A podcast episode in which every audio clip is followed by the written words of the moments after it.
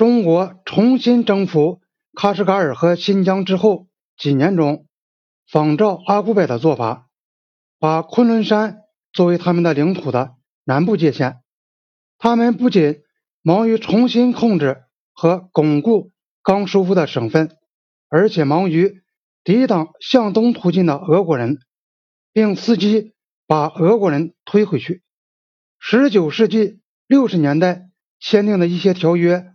使中国在中亚西亚丧失一大块土地给俄国。俄国还利用阿古柏的叛乱，夺去了更多的地方。他们辩解说，他们之所以向前推进，仅仅是为了平定他们边界上危险的骚乱。他们向中国保证，一旦中国在中亚西亚恢复了自己的权利，俄国将归还所占的地区。但事到临头，俄国人又想反悔。这一时期，俄国对中国领土的最大的并吞。却是发生在远东。十九世纪中叶，与别的欧洲强国一样，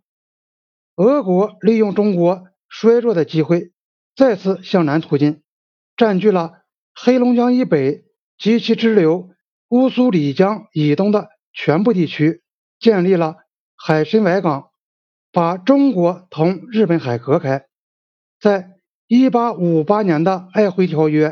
和一八六零年的《北京条约》中，中国被迫承认丧失上述大片土地。从这次经验中，中国得到的沉痛教训一定是很明显的。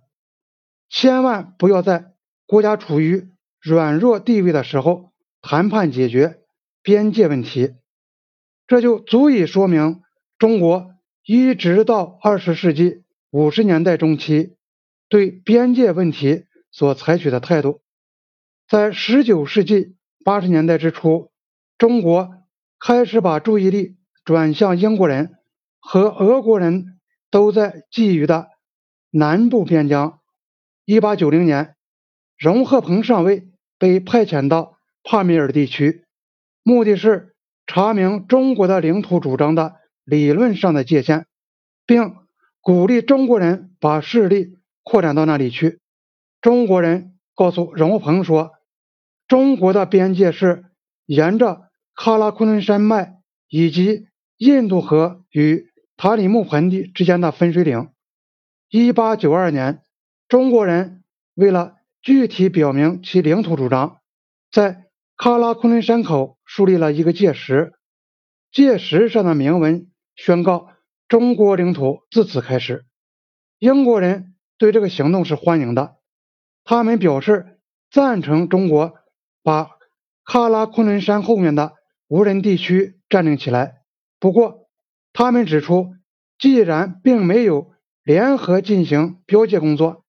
中国的界石从国际法说来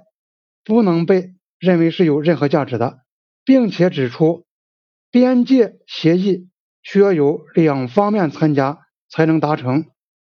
喀拉昆仑山口。于是成为中印边界上确定了的双方都接受的一个点，但是在该山口的两边边界线上的走向仍然是不明确的。中国为了进一步表明边界是沿着喀拉昆仑山的，在1891、1892年间，派出一位名叫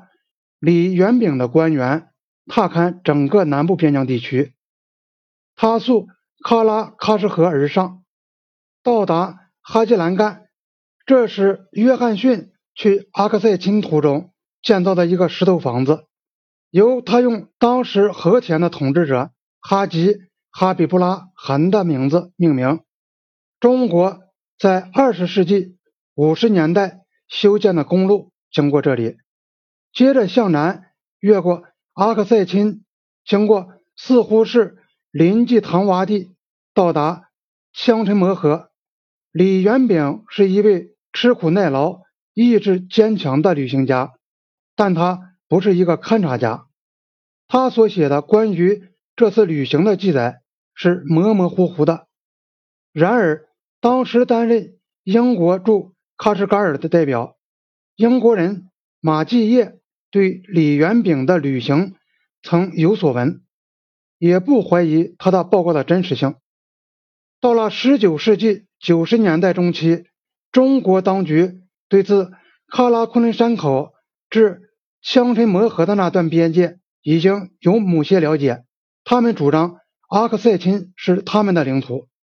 他们在1896年向马继业表达了这种主张。马继业给在喀什噶尔的中国长官送了一本地图，地图上标着的边界和约翰逊所画的一样，把阿克塞钦划入英国的领土。中国人反对这种边界画法。看来，当时中国人。曾经把新的地图拿给俄国驻喀什噶尔的官员看，后者指出了英国这种画法对中国不利。中国告诉马继业说，阿克塞钦是属于中国的。马继业向他的驻印度的上级报这件事时，曾表示这样的意见：大概阿克塞钦一部分是在中国境内，一部分。是在英国境内。同年，英国的情报部门所提出的一份报告中提到了马继业的看法，并表示赞同。然而，与此同时，前进派的一位有影响的战略家在伦敦极力主张，为了防止俄国向印度推进，英国不仅应当把整个阿克塞钦包括在英国边界以内。而且应当把根据约翰逊在一八六五年所画的边界走向划归克什米尔的绝大部分的领土也划入英国边界以内。他是印度问题的老手，陆军少将约翰·阿尔达爵士，当时担任英国参谋总部的军事情报处处长。他于1897年1月1日向外交部和印度事务部呈交一个文件，提出了这个建议，阐述了前进派的见解和他们所担心的问题。